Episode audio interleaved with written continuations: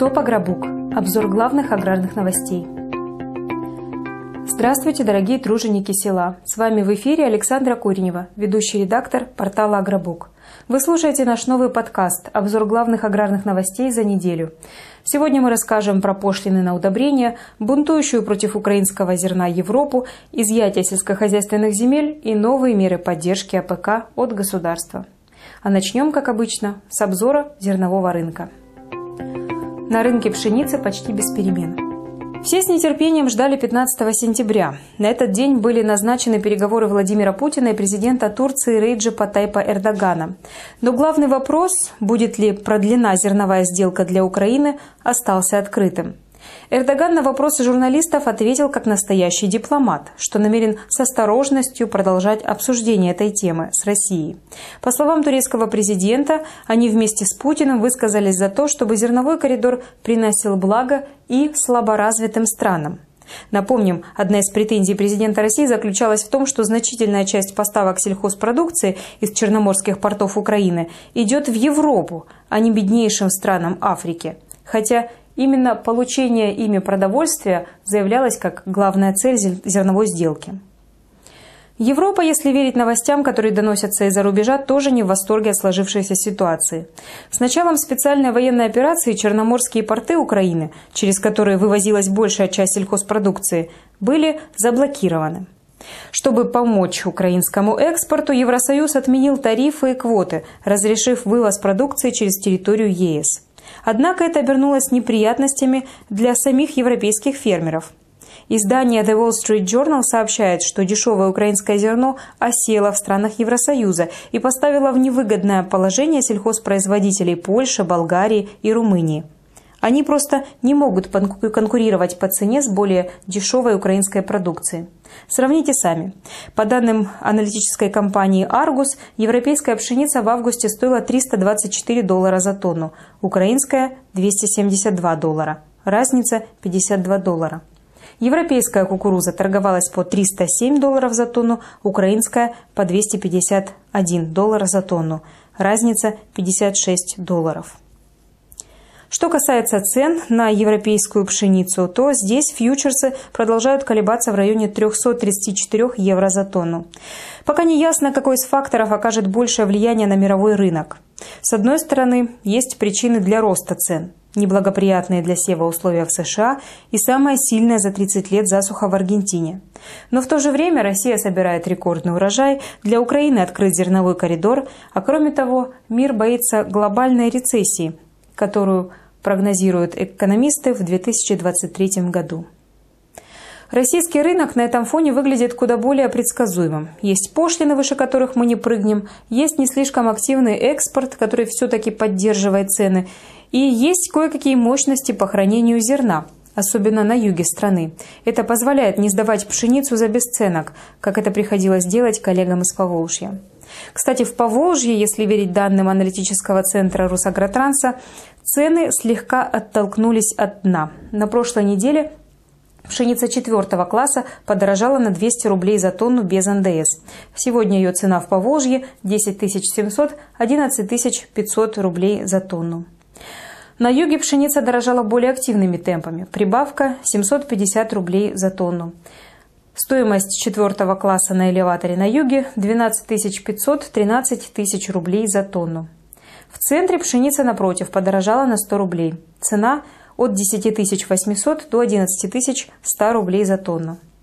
Но, конечно, самое болезненное падение испытали фермеры Сибири, где пшеница за неделю подешевела на 1650 рублей и стоит от 9 тысяч до 10 тысяч 200 рублей за тонну. Впрочем, этот обвал был ожидаемым, там как раз сейчас идет уборка, и мы надеемся, что цены скоро выправятся. В глубоководных портах пшеница, по данным Русагротранса, стоит от 14 500 до 14 700 рублей, на малой воде 12 700 рублей за тонну. Экспортная цена на российскую пшеницу с протеином 12,5% и с поставкой в октябре подросла на 4 доллара и составляет от 314 до 316 долларов за тонну на базисе поставок ФОБ. В Росагротрансе прогнозируют, что в сентябре вывоз пшеницы все еще будет отставать.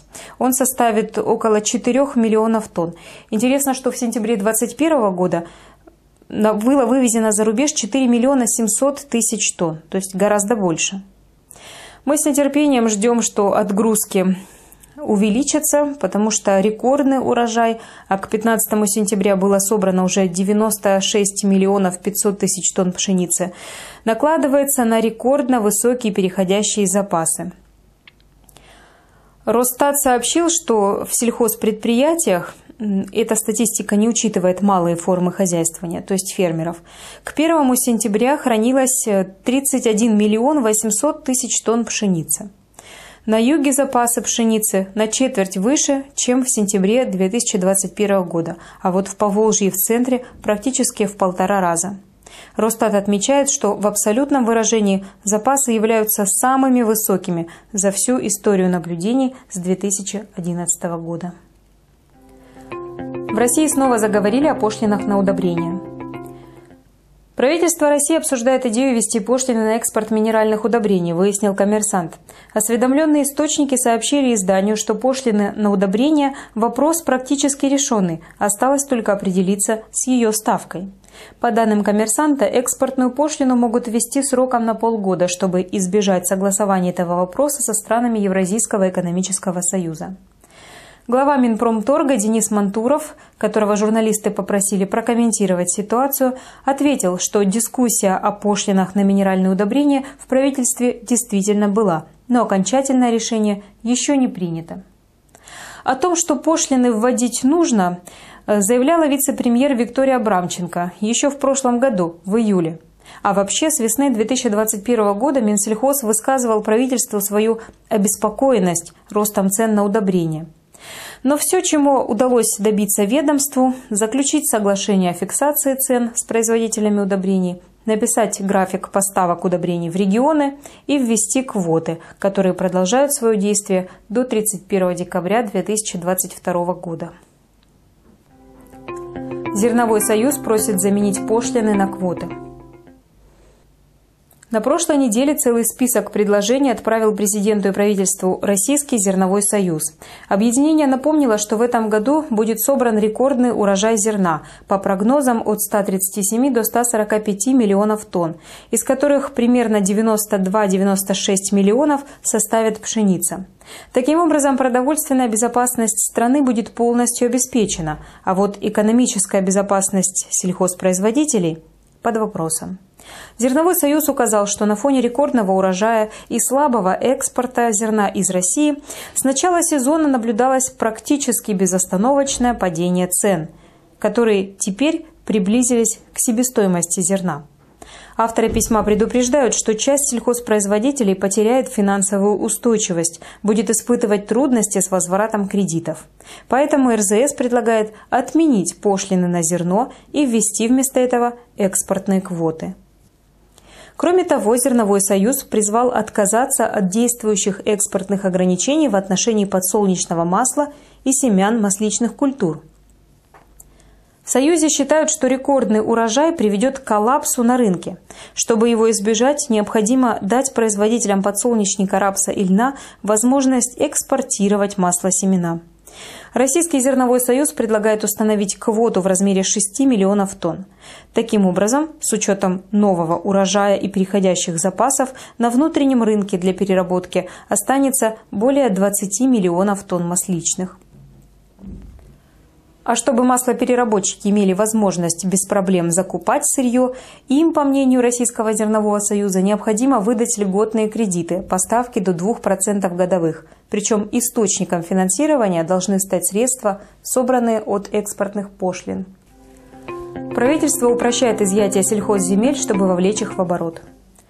Кабинет министров и депутаты плотно взялись за вовлечение в оборот неиспользуемых земель. На рассмотрении законодателей две новеллы – Одна касается невостребованных земельных долей, вторая – участков, которые не использовались или использовались не по назначению. Согласно законопроекту, если орган исполнительной власти, уполномоченный проводить государственный земельный контроль, обнаружит, что земля сельхозназначения используется с нарушением, либо не используется по целевому назначению, он должен в течение пяти рабочих дней обратиться в Росреестр и потребовать запретить сделки с участком, касающиеся перехода права собственности. Этот запрет будет действовать до тех пор, пока нарушение не будет устранено. То есть, если, например, пашня заросла кустарниками, то собственник земли может либо возделывать ее самостоятельно, либо передать кому-то в аренду, но продать эту землю он уже не сможет, пока нарушение не будет устранено. Это было сделано для того, чтобы прервать цепочку фиктивной смены собственника, пояснили в Россельхознадзоре. В 2020-2021 годах ведомство выявило 11 722 земельных участка. При этом, пока ведомство пыталось вернуть эти земли в оборот, 1893 участка э, сменили собственника. Второе новшество касается сроков изъятия земель. Законопроект предполагает, что если будет установлено, что участок используется с нарушением требований законодательства, плодородие почвы снизилось, либо окружающей среде был причинен вред, то уполномоченный орган должен сделать предписание собственнику. В этом предписании содержится срок для устранения нарушений. Если собственник не уложится в этот срок, его ждет сначала административное наказание, а затем судебное дело об изъятии участка. Ну и, наконец, о невостребованных земельных долях. По сути, они должны прекратить свое существование после 1 января 2025 года. Что это значит? Если у человека на руках есть свидетельство на право собственности на участок, участок поставлен на кадастровый учет, сведения о собственнике имеются э, в ЕГРН, то все в порядке, можно не беспокоиться. А вот если у человека из всех правоустанавливающих документов на землю остался только желтый листик, полученный еще в колхозе в 92 году, э, о том, что ему выдан некий пай на каком-то земельном массиве, то здесь придется либо экстренно приводить документы в порядок, выделять пай в натуре, регистрировать право собственности, либо смириться, что земли нет и уже не будет. По словам Михаила Мишустина, на невостребованные земельные доли приходится десятки тысяч гектаров земли. Вице-премьер Виктория Абрамченко в 2020 году говорила о 17 миллионов гектаров. С 1 января 2025 года эта земля должна перейти, согласно законопроекту, в муниципальную собственность, как бесхозяйное имущество. Правительство утвердило новые меры поддержки АПК. И последняя новость на сегодня. Правительство России расширяет комплекс мер поддержки аграриев. Глава Кабмина Михаил Мишустин подписал постановление, которое позволит личным подсобным хозяйствам получить льготные кредиты по ставке от 1 до 5% годовых. Можно взять и краткосрочный заем, и инвестиционный кредит сроком до 12 лет. Вторая мера поддержки предназначена для тепличников. Они могут пролонгировать свои инвестиционные кредиты с 12 до 15 лет, если кредит был взят на строительство тепличного комплекса. С 2023 года государство будет компенсировать 20% затрат на строительство или модернизацию цехов по производству кормов для ценных видов лосося и осетров. По этой позиции России требуется преодолеть зависимость от импорта. Кроме того, государство с 2023 года начнет оплачивать половину расходов на создание или обновление селекционно-семеноводческих комплексов. Эта мера призвана повысить долю семян российского производства на внутреннем рынке. Это все новости на сегодня. Спасибо, что вы были с нами.